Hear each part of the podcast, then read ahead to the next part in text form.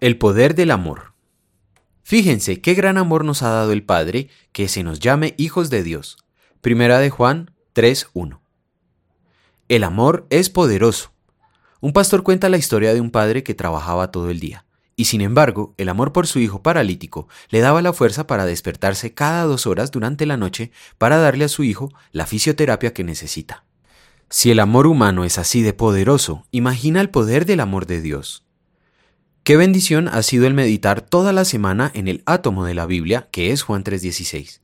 Qué regalo tener que fijar, como el apóstol, nuestros ojos en el gran amor de Dios en Cristo. Fíjense qué gran amor nos ha dado el Padre, que se nos llame hijos de Dios.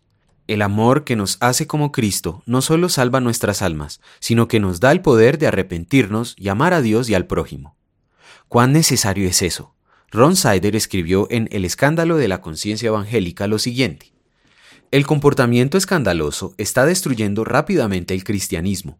Con la boca, muchos cristianos afirman que Jesús es el Señor, pero con sus acciones demuestran lealtad al dinero, al sexo y al egoísmo.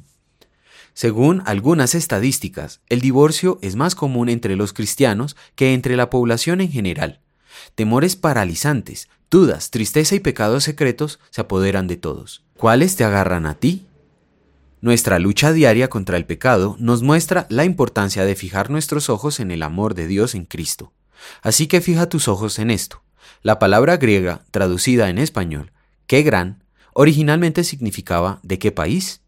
¿Qué pregunta tan maravillosa nos lleva a hacer? ¿De qué país es el amor de Dios? De un país celestial.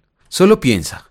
Como el hijo rebelde en la parábola de Jesús, nuestro primer instinto fue decirle a nuestro Padre, no quiero vivir en tu casa dame mi herencia y déjame huir de ti. Y aún así, Dios nos amó y cuánto nos amó. A este nivel, la Virgen dio a luz y el Hijo de Dios yacía en un pesebre manchado de saliva de oveja. Pero qué apropiado, porque Dios envió a su Hijo para que fuera el Cordero del sacrificio para hacernos sus hijos. Y eso es lo que eres por fe en Jesús. Deja que ese amor te impulse a vivir para el que vino a morir por ti. Oremos. Queridísimo Padre, por tu gracia soy tu Hijo, por medio de tu gran amor en Cristo.